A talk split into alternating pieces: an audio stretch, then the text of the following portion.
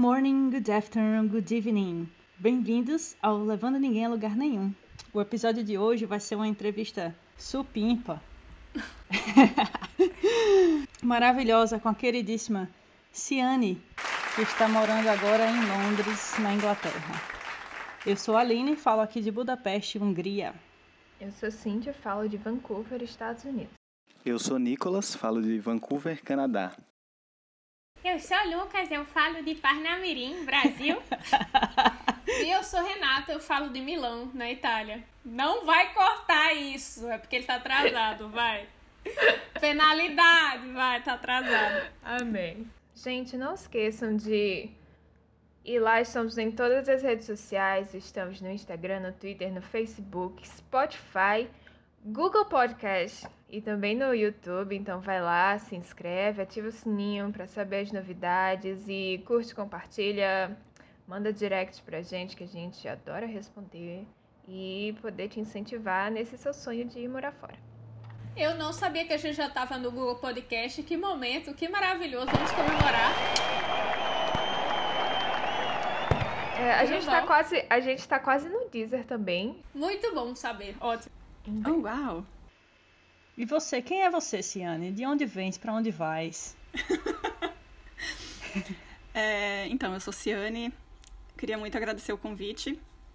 É, no momento, estou em Londres, mas já passei por algumas cidades aqui do Reino Unido e sou natural do Rio Grande do Oposto, do Rio Grande do Sul, do Brasil. Maravilhosa, Rio Grande do Oposto. Uhum. E o que foi que te levou, se a sair do Brasil? Eita. Eita. Conta pra gente um pouquinho da sua história. Um, então, eu sou enfermeira e eu me formei na enfermagem em 2015 em Porto Alegre. E depois disso eu voltei para o interior, de onde, onde eu sou natural, voltei para casa dos meus pais, comecei a trabalhar numa prefeitura lá, é, concursada. Então, para mim, para minha família, eu estava feita na vida, assim. Ah, tá concursada, beleza. Eu não, não tinha problema nenhum, tava morando com os meus pais, não tinha muita despesa, tava top. Qual que é a tua cidade do interior do Rio Grande do Sul? Só por curiosidade, que eu conheço tanta gente do Rio Grande do Sul aqui. Só por curiosidade. Chama Vila Flores. Flowers Village. Já ouvi falar, mas de lá eu não conheço ninguém. Mas eu conheço de Esteio. Hum, Vila Flores. É na Serra Gaúcha, a parte italiana da, da serra. E, hum, enfim, eu tava lá, mas aí quando as pessoas diziam, ah, não, tá feita na vida, aí eu pensava, ah, então quer dizer que agora é isso. É, tipo, vai ser isso. Zerei. Por mais, pelos meus anos profissionais, vai ser assim, e isso me deprimia muito, assim. Então, né, resumindo um pouquinho, eu decidi um, tomar uma atitude na vida. Não foi fácil, porque é, basicamente todo mundo pensa que largar um concurso público é uma coisa meio tipo é largar o certo pelo, pelo incerto, então eles acham que não é. São atitudes que talvez outras pessoas não tomariam.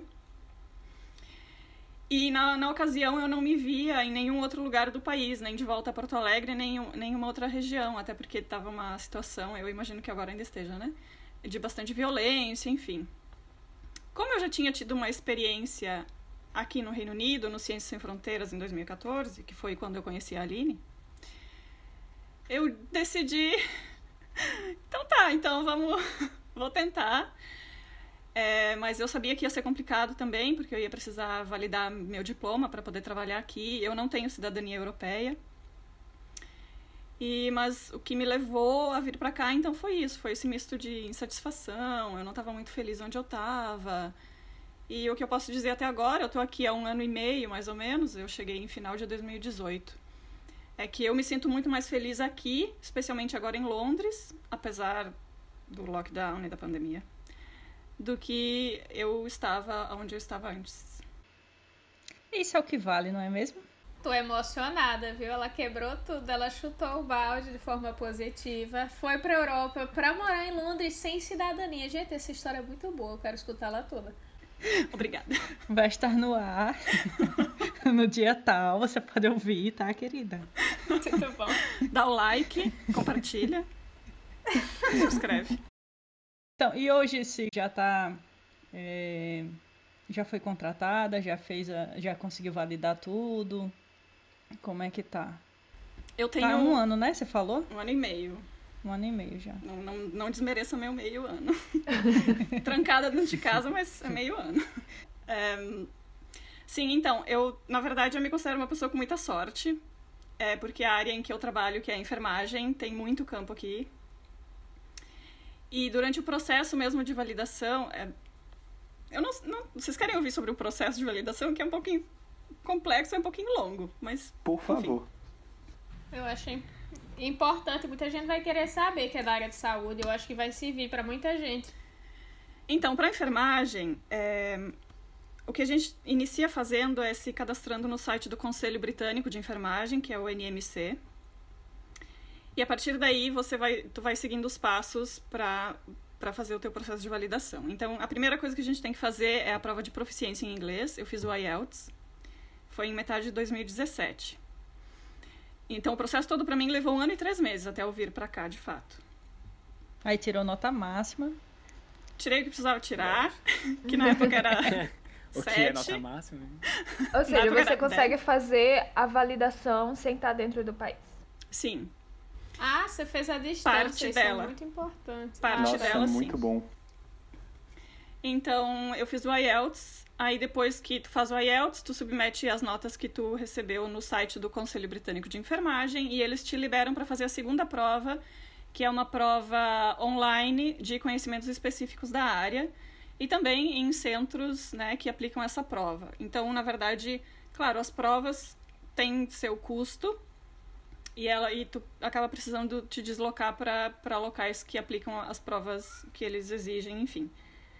Aí eu fiz a Desculpa, segunda- você foi pra onde?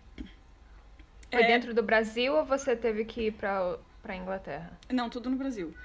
É como Ah. se fosse uma prova do TOEFL, um GMAT, eu acho, né? Não, é uma prova institucionalizada que você vai numa data, numa certa instituição para poder fazer, não é isso? Acreditado? Isso. É, a única questão pra mim foi o IELTS mesmo. Eu fiz na primeira vez, eu fiz, tive que fazer duas vezes. A primeira vez eu fiz em Porto Alegre mesmo. Mas depois eles estavam exigindo, e isso foi um erro super meu, que eu sou bem desligada e eu não li direito. Eles queriam o IELTS em um centro UKVI, que era um centro que já manja do, do, do visto e parará. Então eu, eu tive que fazer de novo, aí eu tive que ir pra São Paulo pra fazer. E era só tipo São Paulo, Rio e Brasília, um negócio assim. Então é. Enfim. E a, o CBT, que é esse teste online, eu fiz em Porto Alegre mesmo. E tem em vários outros lugares do Brasil, é mais é acessível.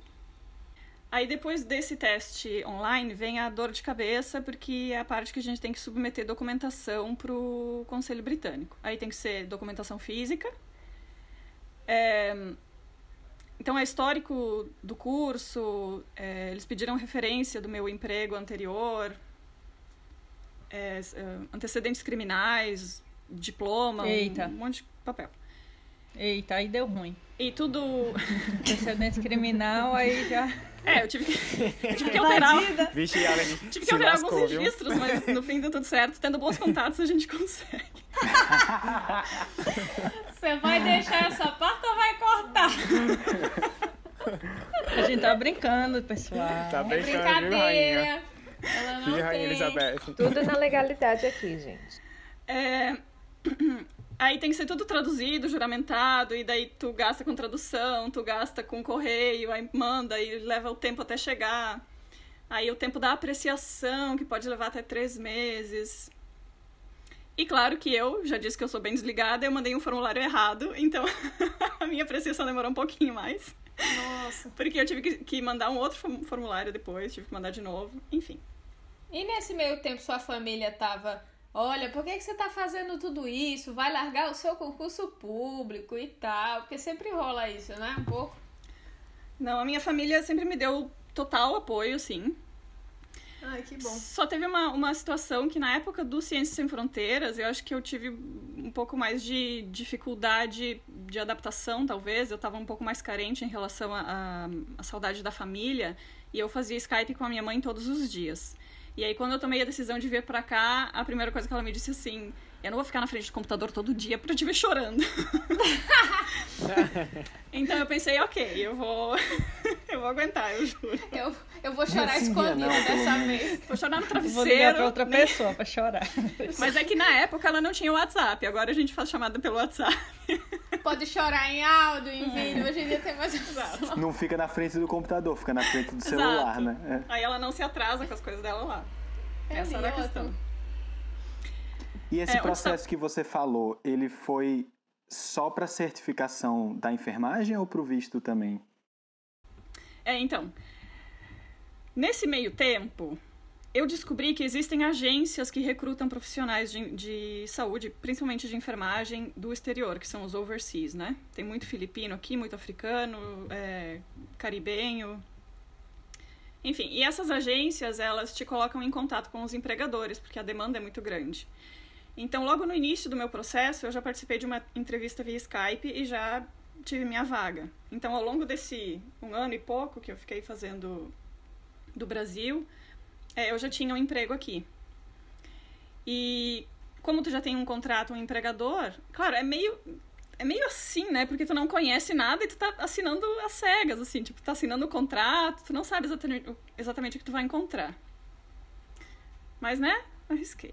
É, não, com certeza vale o risco. E então o empregador, ele te patrocina mesmo e ele Nossa. providencia toda a documentação para obtenção do visto também. Então, quando eu vim pra cá, depois que eu recebi o ok do conselho, que eles avaliaram toda a minha documentação, tava tudo certo e tal, aí eu aí eles me deram um ok pra entrar com o pedido de visto. Aí lá vou eu viajar de novo fazer o visto, enfim, é, pelo Brasil, né, que em Porto Alegre não faz. E depois do visto aí eu vim pra cá, e aí, quando a gente chega aqui, ainda tem a última prova, que é a prova prática. Então, assim, quando eu cheguei aqui, eu já comecei a trabalhar, já tinha emprego, já recebia por isso, só que eu recebia é, não como enfermeira ainda, e eu trabalhava mais nas atividades de higiene e conforto do, dos residentes, porque o meu empregador era, um, era uma empresa que gerencia nursing homes, que são lares de idosos, né, com cuidados de enfermagem. É, o NHS, que é o, o sistema de saúde deles aqui, também tem, tem alguns programas de overseas, de trazer enfermeiros para cá. Mas os empregadores privados, eles dão um suporte bastante bom, assim, é, tem bastante vaga também. E eu acho que o suporte que eu tive do meu empregador é, inicial foi muito importante, porque, enfim, toda a documentação estava em dia, é, eles bancam tudo. É, claro, né, que você tem um contrato, tu tem um contrato de três anos depois para cumprir, nada é de graça na vida, mas enfim. E acomodação também eles, eles é, provêm para quem vem para cá. E também te dão o treinamento para poder fazer a prova prática depois. Aí quando você faz a prova prática e passa, aí tu né, te registra no conselho, já estava fazendo todo o processo aqui com o conselho britânico, aí tu tem lá o registro é, aqui no de enfermagem aqui, e daí tu pode começar a atuar como enfermeiro também. Então eu fiquei um ano com esse meu empregador, aí eu rescindi o meu contrato, que era de três anos, e agora, e agora eu vim pro NHS. E quase não trabalhei no, no NHS, porque depois teve a pandemia e eu tô shielding por motivos de saúde, enfim. É só um adendo, o NHS é tipo o SUS, né? O Sistema de Isso. Saúde Público da Inglaterra. E me diz uma coisa que eu tô esperando essa- esse tempo todinho só pra perguntar. Qual era o nome da cidade que você tava? eu adoro essa pronúncia. É Taunton. Tanto. Taunton. Na verdade, eu É comecei. Brian? Eu comecei em Seven Oaks, aqui em Kent, perto aqui de Londres. Aí, depois que eu validei pra enfermagem, não tinha vaga pra enfermeiro no home que eu tava. Aí, é da mesma empresa, eles me transferiram pra Taunton, em Somerset. E aí, agora eu vim pra Londres. Eu já esqueci a pergunta inicial. Eu não sei que a Aline travou agora, mas já, por enquanto que a Aline tá travada, eu queria perguntar. Esse processo, ele é. Você é enfermeira, mas eu imagino que deve ter coisa parecida para profissionais de outras áreas da saúde. Algumas semelhanças ou não? Eu não, não conheço os processos de outras áreas. porque eu não, não tenho tanto contato com, com profissionais das outras áreas da saúde, assim. Mas eu sei que a demanda para enfermeiro aqui é grande porque a gente não tem aqui no Reino Unido o técnico em enfermagem que a gente tem no Brasil. Então, quem faz esse papel somos nós, os staff nurses.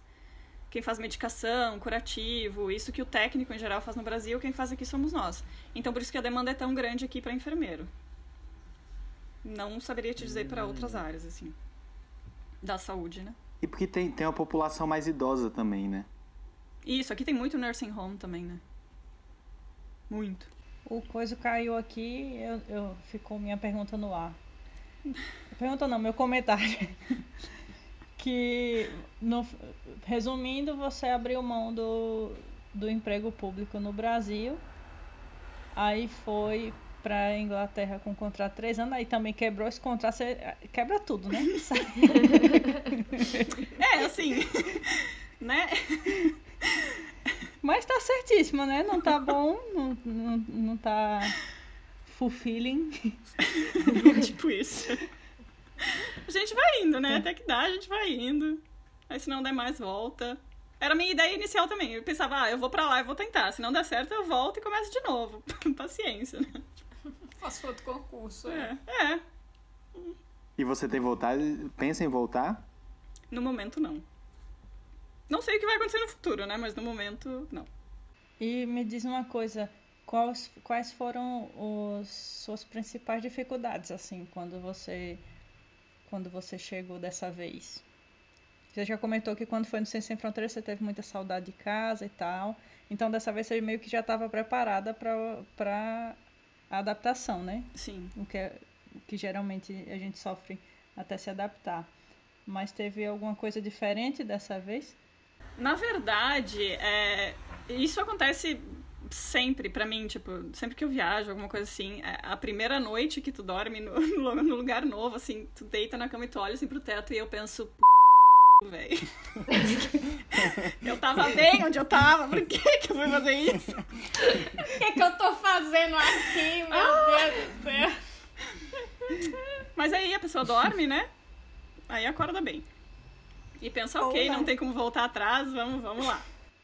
A imagem que veio pra mim foi a- a- aquele quarto do, da acomodação estudantil, É. quando a gente tava no Sem Fronteiras, que a gente entrou e era tipo aquele colchão sem lençol, sem nada ainda. Tipo, tudo vazio no quarto e aquela sensação, meu Deus, o que, que eu estou fazendo aqui? Por que, Senhor, Exato. que eu vim? A minha, ah, vou fazer um adendo também da minha experiência de Ciências Sem Fronteiras foi quando eu fui pro dormitório, quando eu abri a porta do dormitório, eu tinha passado um tufão dentro do quarto. Porque a menina que eu dividi o quarto, meu Deus do céu, meu Deus do céu. Ela tinha uns 50, o quarto de, devia, sei lá, ter menos de 10 metros quadrados. Ela tinha uns 50 pares de sapato, roupa saindo de caixas de papelão. A mesa dela era toda ocupada de maquiagem lixo. Tinha um, um ínfimo computadorzinho que ela não conseguia nem mexer o mouse.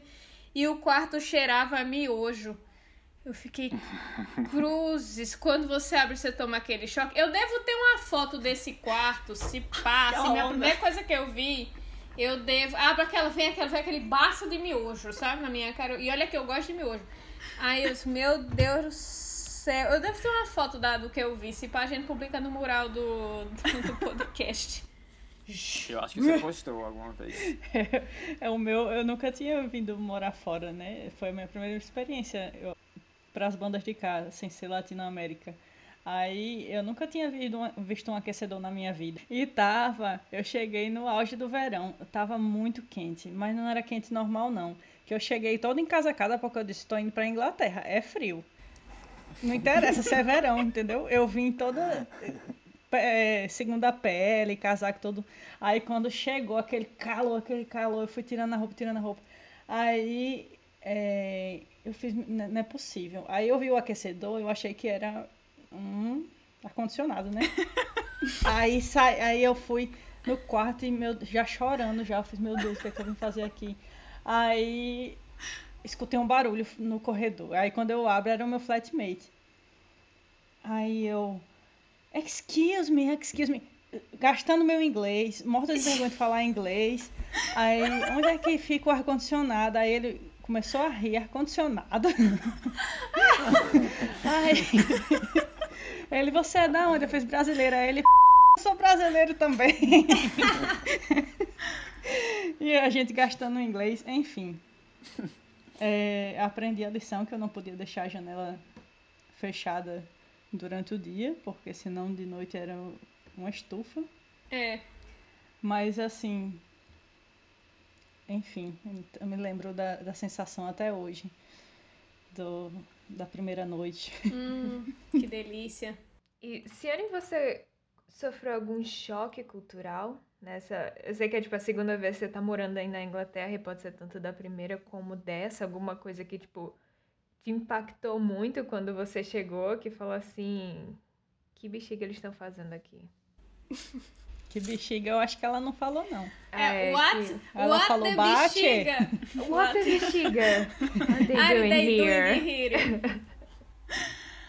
Não, assim, eu acho que a única. a- o, que, o que mais impacta pra quem. pra brasileiro, talvez que nunca veio pra cá, é, na minha opinião, pelo menos, foi a, foi a educação do povo britânico, né? Que eles pedem desculpa por terem nascido, assim. aquela coisa. Tu tá passando na rua, assim, ou no mercado, era muito comum no mercado. É, quando cruzava o teu carrinho e o de outra pessoa, assim, nem encostava, nada, só tava passando na frente, assim, e pedia desculpa, aquela coisa.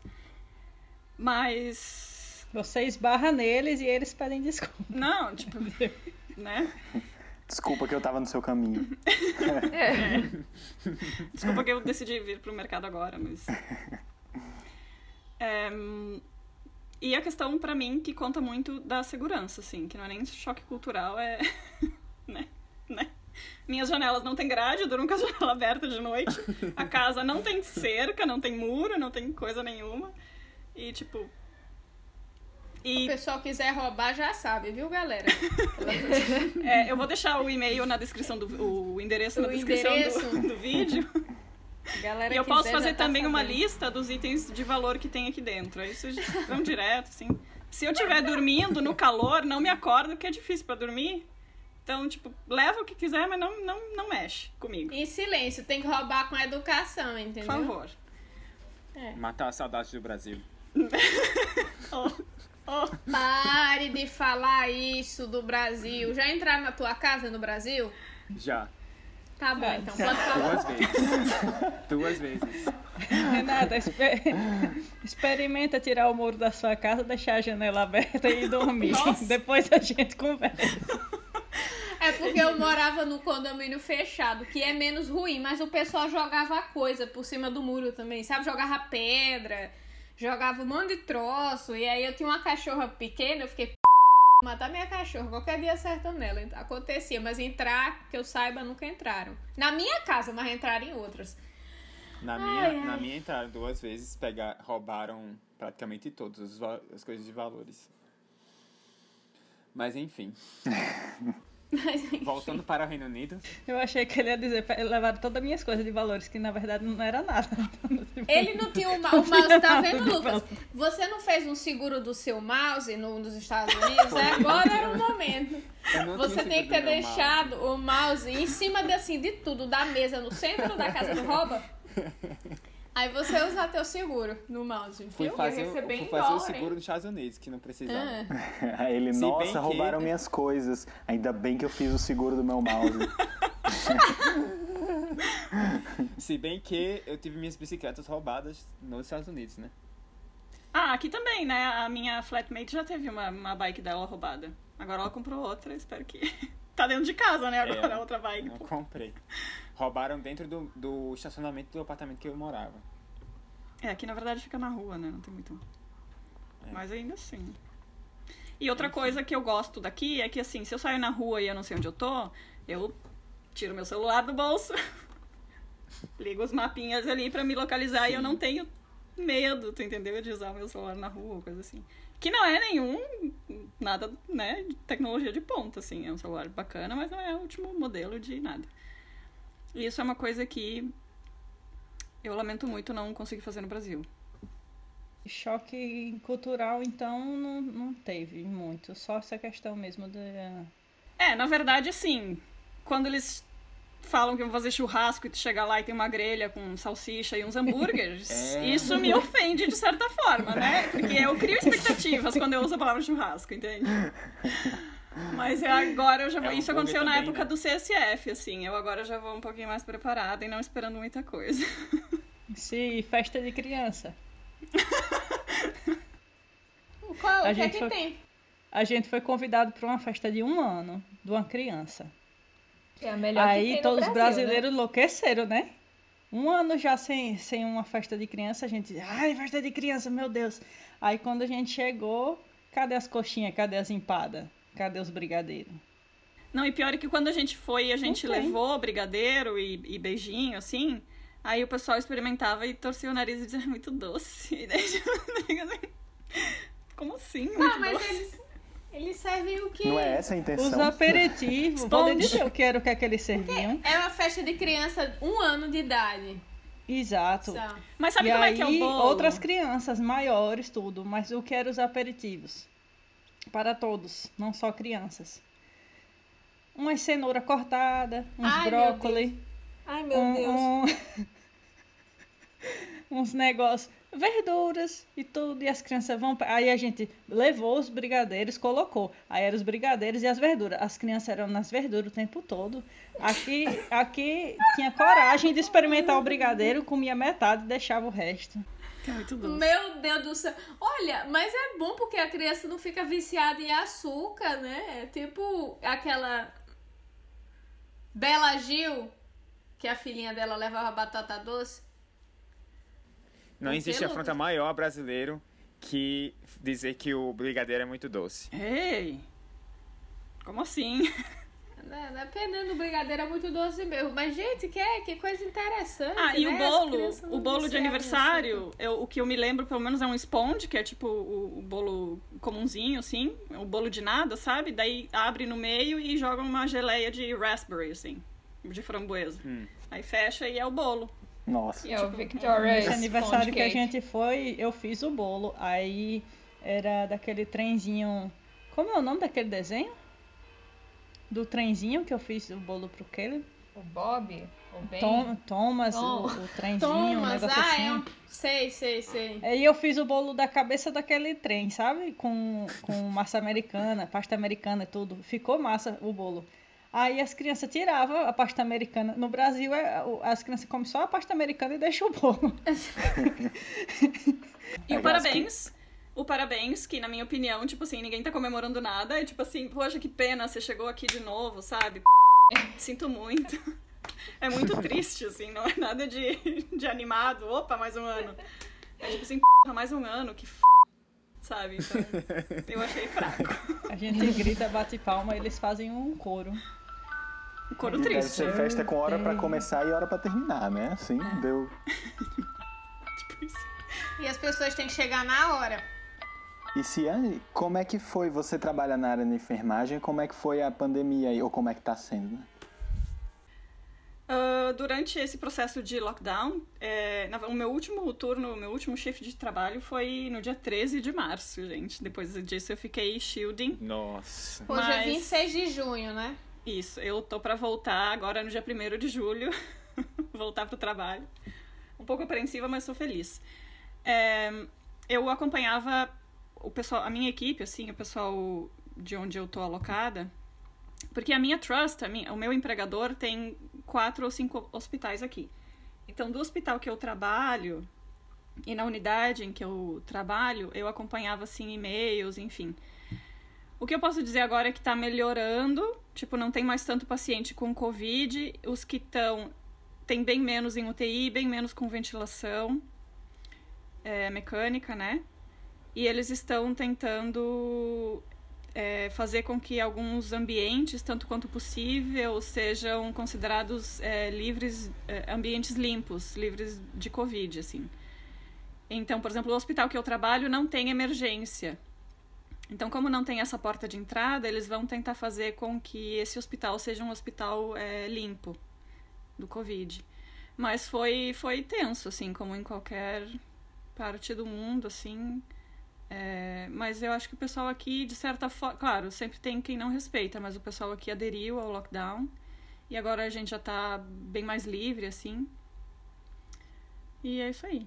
Mas eu não, não trabalhei nessa época. E foi complicado para mim, principalmente no início, porque eu senti, eu me sentia muito culpada de não estar tá trabalhando.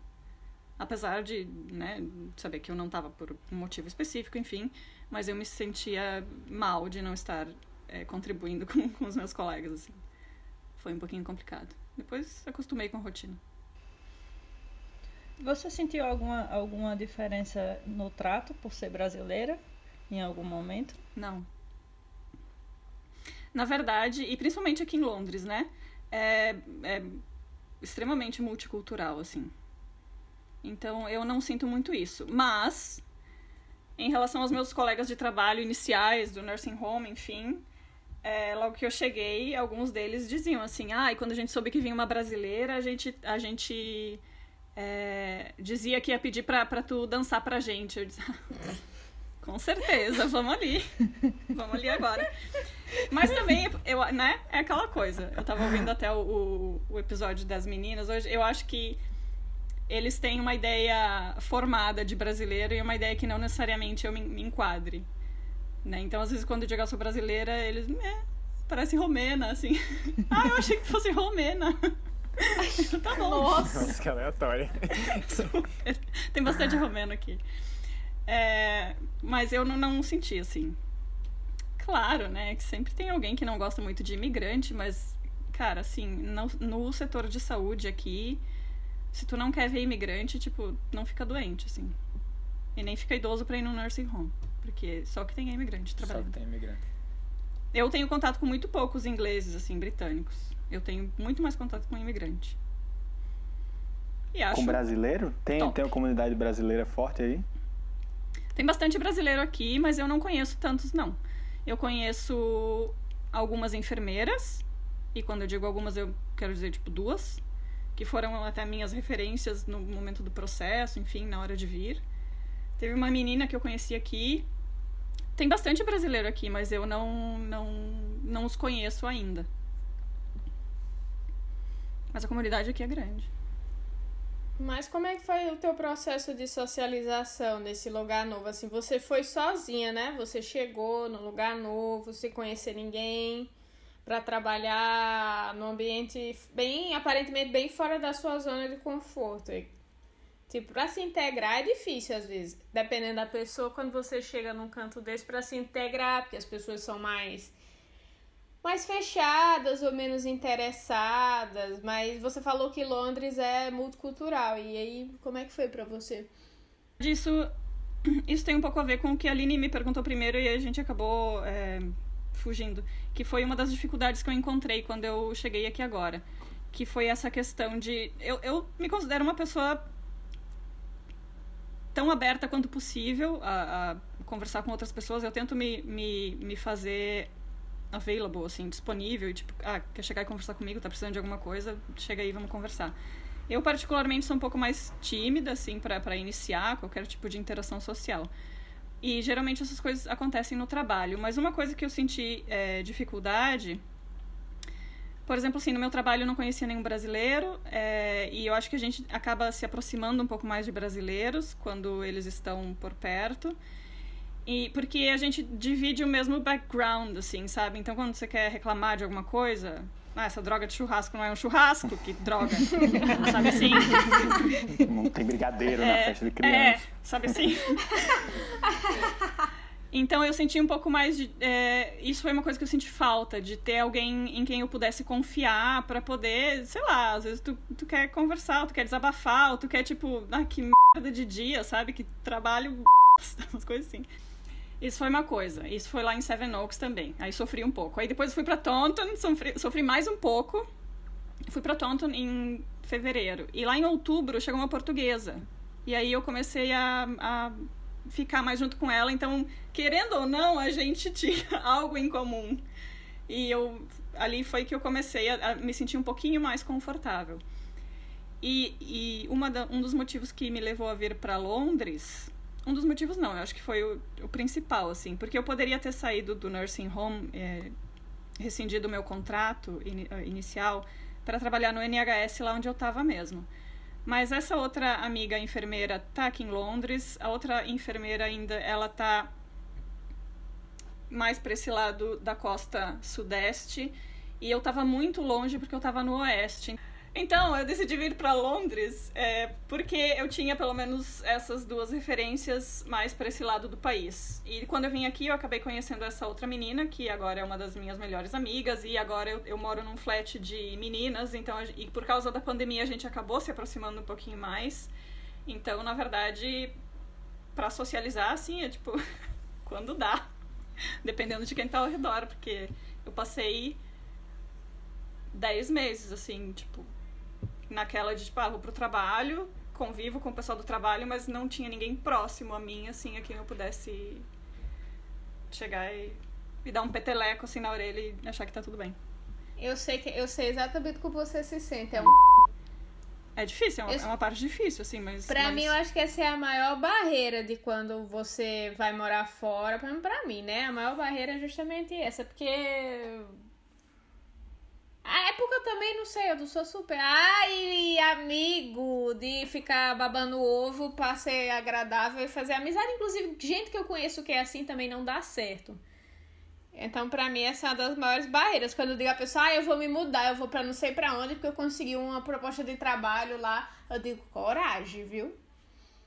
Coragem, porque eu sempre penso nos dias à noite ali, quando você chega do trabalho, naquele momento de solidão. No dia a dia se arrastando. Mas é verdade, gente. Essa é verdade. Ela está Não, é sempre. Renata, aí verdade. abrindo o Eu- Eu tô rindo, mas é porque eu tô me identificando, é só isso. É, é, É a a verdade. Eu Aquele cheguei momento um abrindo o mês e meio antes do- da, da quarentena. Eu conheço pouquíssimas pessoas e, tipo assim, é basicamente o dia só, fico o dia sozinho, comigo mesma. É bom que você se aprecia, mas enfim, tem hora que você cansa de se apreciar, né? Mas Eu me conheço como ninguém. Eu já me Eu não conheci sei mais. aquela coisa, eu acho, eu não sei se é cultural ou se é realmente porque a gente não consegue chegar nesse nível de amizade com eles. Mas eu, eu sinto isso, que no Brasil é muito mais fácil você ligar e, ah, tô indo aí pra sua casa, assistir um filme junto, ou bate-papo e tal. E aqui eu não vejo muito isso. É, eu acho, é engraçado porque é bem esse período de fim da tarde, quando sai do trabalho, tu quer chegar em casa, tipo, tá cansado, tu quer só rant about, tipo, reclamar do trabalho às vezes, sabe? E aí que tu manda aqueles áudios de, de 3 minutos, 4 minutos pros teus amigos, porque- sabe assim? É, mas é é uma fase complicada, né? Mas. Vamos aí, tamo aí, né? Vida que É, segue. essa pra mim é uma coisa importante. Eu tenho essa dúvida também se é uma coisa cultural ou se é um problema da gente, assim, não sei. Mas eu sinto essa barreira também, é muito ruim. Eu- é que eu não sei, eu acho que eu me sentiria mais à vontade, é que nem eu falei, eu quando teve a portuguesa ou com as minhas amigas brasileiras, assim, eu sinto que por ter um background em comum, a gente consegue se entender um pouquinho melhor, assim, se compreender. É, eu não sei se é eles que são frios ou se é uma incompatibilidade cultural, assim. Se é uma coisa Porque de que repente eles entre eles role de boa, entendeu? Talvez, Sim. né? Um polonês que chega em casa e vai que vai reclamar do trabalho com outro polonês, talvez dê certo, assim. É. Acho que também Ué, pode ser pode essa questão ser. tipo, inicial de você conquistar, de você fazer um novo amigo, entendeu? E depois que você vira amigo, tá tranquilo. Pelo menos, tipo assim, na minha experiência que eu tive em Montana, o começo foi mais assim. Eu sei que foi bem específico, porque eu morava com quem eu trabalhava, etc, etc. Mas hoje a gente ainda é amigo, ainda dá pra mandar mensagem, ei, me ajuda aqui a comprar essa bota, esse tipo de coisa, que não é tipo nada. Oi, tudo bem? Como é que você tá? Como é que foi seu dia? Olha, eu tava pensando, não tem essa introdução toda. Mas na minha situação atual, tá essa barreira mesmo, essa, essa dificuldade. E no começo, eu não sei como é aí no Reino Unido, Ciane, mas nos Estados Unidos, pelo menos, você tem muito essa imagem de internacional. E às vezes o modo com que, na minha experiência, os americanos tratam você é muito educado, são muito legais, só que é muito raso. E é mais um, um como um fato de receber você bem do que procurar uma amizade mais profunda. É Juntos e Shallow Now, na verdade, né? É. Exato. Cara, melhor definição.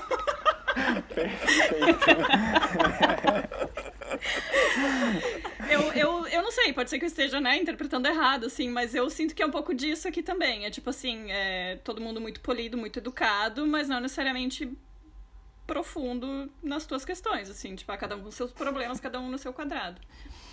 É. Olha aí, outra música aí, ó. Cada um no seu quadrado. A partir de agora só pode falar se for citar alguma música. E vocês têm alguma evidência de tudo isso? Evidências? Ah, mas nessa loucura de negar as aparências, de passar as evidências.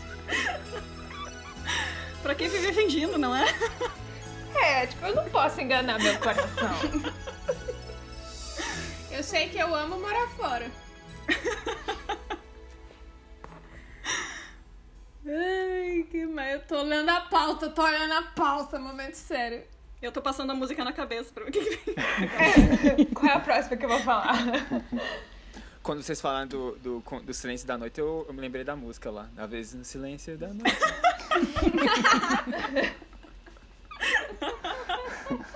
Vai ser assim mesmo, então? Eu, eu acho bacana. Ciane, você faria alguma coisa de diferente? Gente, isso tem que entrar pro teaser. Não! Não! Não, não faria nada diferente. É, você passou algum. Talvez, desculpa, Cintia, talvez eu lesse direitinho o edital e as regras pra não ter que fazer a IELTS duas vezes e Perfeito. mandar formulário e tal. Mas só. Certíssimo. A gente já teve um episódio sobre micos. E eu acho que é sempre uma parte muito divertida da nossa história, como a Aline falou, né? Que é uma. É, quem é sábio é aquele que ri dos próprios micos, né? Como é que é, Aline? Foi tão bonita essa frase. Fala aí, eu não sei, eu li no falou. Google. eu pesquisei. Aquelas frases de pensadores. Aí eu li. Mas, Mas, é enfim. isso, sábio é aquele que é capaz de rir dos próprios Charlie Chaplin. né? percalços.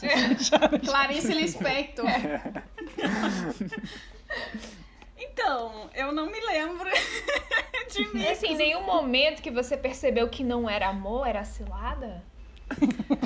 Cara. Assim, a minha vida é uma grande cilada, tá? Tipo, enorme. Eu acho que eu aprendi a conviver com, com ela, porque. Não, com certeza. Eu sou, uma- eu sou uma pessoa muito. é, eu sou desligada. Eu, eu sou muito. é, bastante descoordenada, mas eu não. Nada que me marcou. Eu acho que por eu fazer isso o tempo todo, eu não tenho nada muito marcante, assim. Até eu tava conversando com as gurias outro dia, justamente depois do episódio dos micos e tal. E a, uma amiga minha até tava me lembrando de algumas coisas, mas tipo, cara, eu não tenho memória pra isso, não sei, eu não guardo as coisas. Mas eu teve um- uma situação, assim, que foi na época do Ciência Sem Fronteiras. Eu e outras três amigas viajamos pra Grécia. Em novembro. Aí eu queria só dar uma dica, a gente não viaja pra Grécia em novembro, tá? Não é um mês legal pra eles. E, tipo, tu tá lá no meio do mês que não é legal pra eles, não é legal nem pra ti. Porque eles têm que uns, que tem? uns protestos, assim, né? Teve um- umas coisas que aconteceram no passado, eles fazem protesto, aí tem, não tem transporte público e tu tá lá no meio da rua, o pessoal protestando. Enfim, não foi legal. Na nossa. No nosso último dia na Grécia, a gente ficou tipo três, quatro dias, a gente viajava por períodos curtos, assim. No nosso último dia, foi esse dia que tava tudo fechado, não tinha transporte público, o pessoal tava brigando na rua, aquela coisa toda. E no fim do dia, de noite, assim, eu tava dividindo o sofá-cama da sala, a gente tinha alugado um Airbnb, né, um apartamento. Eu tava ah, dividindo o sofá-cama da sala com uma amiga e outras duas amigas que namoram ficaram no quarto. E no meio da noite, assim, tinha uma, tinha uma parede, era uma separação de acrílico, tipo, né? Entre a cozinha e a sala onde a gente tava dormindo. E aquela bagacinha começou a vibrar loucamente. Eita, nós! E eu olhei pra aquilo e pensei, putz, as gurias ali estão se pegando a full, velho. E daí a minha amiga que tava do meu lado me cutucou e disse, meu, tu sentiu isso? Eu disse, cara. Eu senti, mas eu acho que não. Será que não são as gurias? Aí nisso deu de novo, aquele negócio começou a vibrar muito. E não só aquilo, tudo vibrou. E daí ela gritou, a minha amiga gritou pras gurias do coro, gurias, vocês sentiram isso? Bom, aquilo foi um terremoto que tinha acontecido numa, numa das ilhas da Grécia e a gente sentiu um pouquinho em Atenas. E pra mim eram as gurias pegando no quarto e eu pensei, ó, tá top. Que Eu achei que alguém- era um vibrador, o Master Blaster das galáxias. Não. Foi um, foi um abalo sísmico. Isso era tipo entre uma e duas da manhã. Só que durante, durante o dia anterior, assim, é, essas minhas amigas que, que faziam arquitetura também, elas perceberam que tava tendo obras no prédio. Então elas começaram assim, mano, mexeram na estrutura do prédio. o prédio vai desabar. Então a gente, às duas da manhã, fechou as nossas malas, chamamos um, um Uber e fomos pro aeroporto. O nosso voo era, tipo, quatro da tarde do dia seguinte. Então a gente passou 14 horas no aeroporto, dormimos, assim... As fotos estão tão ótimas, tá? As fotos ficaram ótimas. A gente comeu McDonald's em todas as refeições daquele dia, em 14 horas. Mas foi... é, essa é a única situação, assim, que eu me lembro e de que eu penso, assim... Não pretendo voltar pra Grécia tão cedo. Principalmente em novembro, não é um mês legal. Mas foi Então isso. assim. vocês, então vocês só, só descobriram que tinha sido um terremoto depois. Até então Quando a gente tava achavam no era o... aeroporto, porque eu contatei a dona do apartamento, né? Dizendo, olha, a gente saiu, né? Saímos, aconteceu isso e isso. E eu, ah, devia ter me contatado antes, foi um terremoto. Mas, tá bom. Só um terremoto, mas tudo bem. Vocês ficaram com Não que do ficar no aeroporto, não que ficar no aeroporto fosse nos salvar de alguma coisa, né? Caso houvesse de fato uma coisa grande, assim, e, enfim. Mas vocês acharam que o prédio ia cair porque ele tava vibrando, foi isso? Porque É as porque gurias, as elas, gurias elas ouviram... viram que tava em obra, obra. alguma coisa Mas antes. deixa eu dar uma dica aqui. Em momento engenheira civil. Prédios que vão desabar, muitas vezes eles dão sinais sonoros. Eles estalam, eles fazem barulho, entendeu? Muitas vezes, não todas as vezes. Porque o que é a estrutura ali querendo Gritando, Ir vou abaixo. cair. Mas prédios que estão à beira ali, sim, eles dão sinais sonoros também. Então fiquem atentos. Pronto, acabou meu momento engenheira civil. Dicas, é engenheira Renata. Todas as quintas. Então, se você escutar, corra.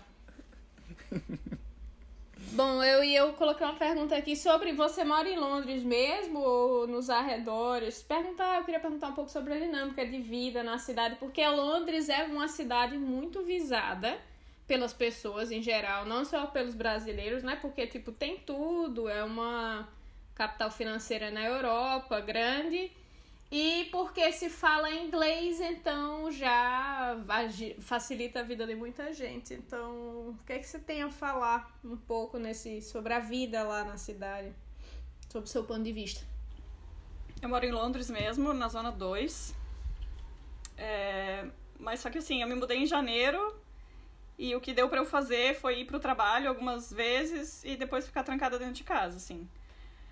Agora, nesses últimos dias que. eh, Nesses últimos dias, nas últimas semanas eu tenho saído mais pra parques e tem uma das minhas flatmates que conhece bem a área, já mora aqui há alguns anos. Então a gente vai, tipo, caminhar, assim, vai meio que explorar um pouquinho. Mas fora disso, assim, a dinâmica da cidade eu não conheço muito bem, não. A não ser a parte turística, que era o que eu visitava em 2014.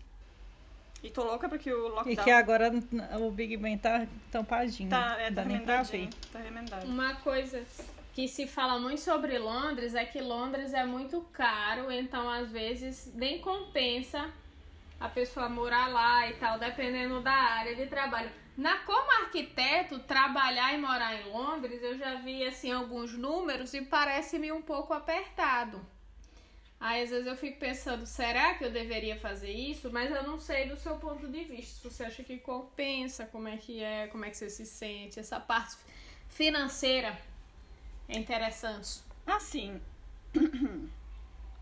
eu não sou provedora de ninguém, eu não tenho filhos, eu não tenho família, ah, então eu moro sozinha. Aqui eu alugo um quarto e o valor que eu pago pelo quarto eu acho absurdo.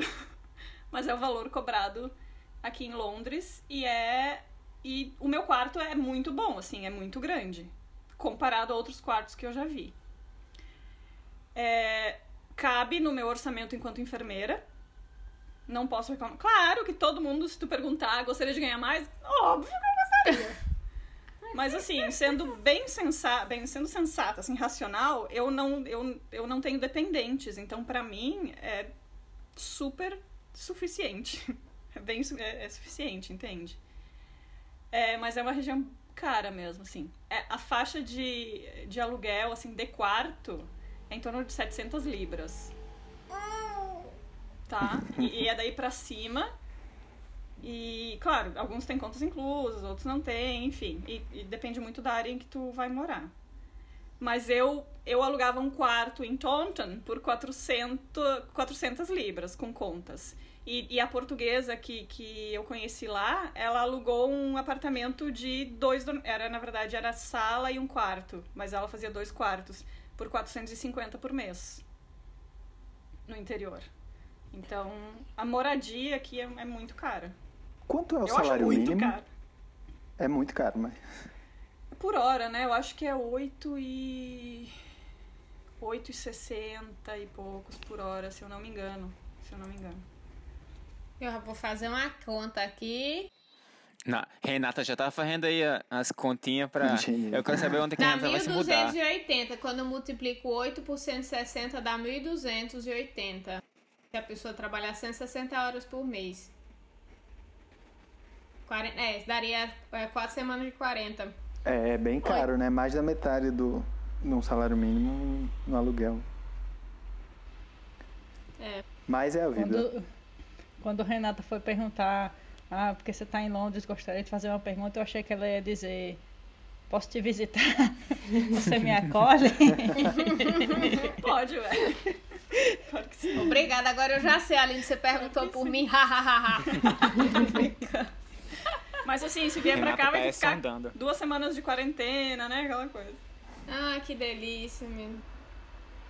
Quando eu terminar meu curso aqui, eu vejo o que eu vou fazer. Eu vivo um dia de cada vez e tentando hoje eu vou fazer, hoje eu vou de- decorar 13 páginas. Amanhã eu vou vomitar 13 páginas numa prova oral, entendeu? No dia seguinte eu vou trabalhar por 15 horas seguidas, aí eu acabo. Pronto, aí depois eu penso pra onde eu vou. Mas eu, eu, eu gosto dessa, desse jeito de ver a coisa, porque eu tento ver disso também. Porque quando tu olha muito lá na frente, aí tu começa a ter as crises de ansiedade, entendeu? É, Aí eu fico assim, não, não, Eu não, não, aqui. o que eu tenho que fazer agora? Só me dá o que eu quero fazer agora, senão É, nem quero saber. exato, você fica. Meu Deus, eu, eu disse que eu ia virar uma arquiteta bilionária. Mas também, Tô com brincando. essa meta, minha filha. Ainda há tempo, Renata. Eu, não, Geralmente mentira, eu não é assim. acredito que eu vou virar bilionária. Não tem nem pra quê, gente. Ai, meu Deus. Não, Deus me livre. Mas é isso. E aí, galerinha? E aí, para finalizar nossa conversa, você teria algum conselho, um incentivo, uma palavra de consolo para quem está querendo sair ou, ou para a vida toda ou só uma experiência fora mesmo? É, com relação à Inglaterra, você aconselha, você diria vem ou você diria vai? Nossa, sempre vem, vem, vem sempre. você diria vem e vai? Vem sempre. Não, vai se quiser, mas vem sempre. Eu acho que todo ser humano tinha que tinha deveria ter essa experiência, assim. Claro que muitos não têm oportunidade e muitos não querem. Meu irmão diz que Deus dá bolacha porque não tem dente, né, muitas vezes. Mas eu acho que é uma experiência super válida, não só pela Inglaterra, assim, é, viajar em si, ter essa Peraí, experiência. Deus dá bolacha porque não tem dente? Às vezes Deus dá bolacha pra quem não tem dente. Ah! Porque às vezes tem gente que tem oportunidade, mas não gosta. Tipo, né? E tudo bem, as pessoas são assim, né? Eu não entendo, mas respeito. Mas nossa, é verdade. Muito. Enfim, é, eu acho que quem tem oportunidade, quem gosta, e quem não gosta devia se forçar, na verdade, né? Dane-se. Todo mundo deveria ter essa experiência. Pra depois dizer se gosta ou não. E vem, vem sempre, volta se quiser. Mas eu acho que sempre vale a pena. E no momento, o que vale muito a pena é a conversão da Libra. Pra vir não é, não é vantajoso, mas pra voltar. Uma vez estando aí. Você fica pensando, pensando, multiplicando, né? É, mas o triste é que a gente, ah, eu vou ganhar em euro e vou gastar em euro. É. Mas assim, ó, tipo, pra falar especificamente para eventuais enfermeiros que estejam ouvindo. O processo agora de validação mudou um pouco. Na hora que eu vim, eles estavam exigindo um ano de experiência prévia. Agora, me parece que eles não exigem mais. É, ou seja, dá pra formar e, e aplicar. Né? Mas é bom ler o edital, ler direitinho e tal, enfim. Mas, mas assim, se alguém quiser ter alguma dúvida, quiser mais explicações a respeito, me põe à disposição, assim. Topíssima, maravilhosa. Valeu. Eu acho que foi isso. Vocês querem perguntar mais alguma coisa? Como é que tá. Como é que tá aí a Rainha Elizabeth? Ela fez aniversário esses dias, eu não sei qual, qual, qual dos aniversários, porque ela tem vários aniversários no ano. Sim. E deve ter tido um Victorian Sponge, né? Aquela coisa. Tia brigadeiro, acho Beth, que ela não. até me mandou Ah. um SMS convidando pra tomar um chá lá com ela, mas eu disse, infelizmente, pela quarentena, não Ah, vou não poder estar participando esse ano. Tia Beth. Oh, É porque a senhora, a senhora é zona de risco, né? É, a senhora é grupo de Exatamente. risco, então é melhor. Alô, minha filha, mas Não tava correr contando com isso. sua presença, eu disse, Até desculpa. parece que ela ali já tá vacinada, homem.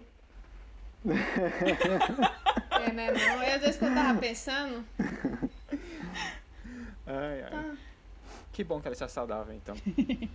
Ela com certeza tem uma saúde melhor que a minha, que ela deve fazer exercício, deve ter uma alimentação balanceada, tudo que eu não tenho. Ela anda a pé, né? Ela anda a pé, fica caminhando no jardim rico dela. Ah, meu Deus, vida mansa, vida boa. Deve ter alguém abanando no calor de hoje. Deve tá bom. Ah, pois pronto, minha querida. Queria agradecer sua participação. Acho que foi muito produtivo e muito rico para o pessoal. Obrigada. Ah, Obrigada por me receberem. não. Ah, que linda. Ah, Em suas casas. Ah, Não para não, continua. Mas é isso, foi muito bom. E deixar aí a mensagem para a galera que está querendo vir. É, a gente sempre dá exemplos do pessoal de arquitetura e está sendo muito legal. Você também pode dar sua, seu comentário aí, faz um comentário o que vocês estão achando dessas entrevistas, se a gente continua, se a gente não continua, se está sendo legal para vocês. Mas é, para mim, pessoalmente, está sendo ótimo. Estou aprendendo muitas coisas que eu não sabia.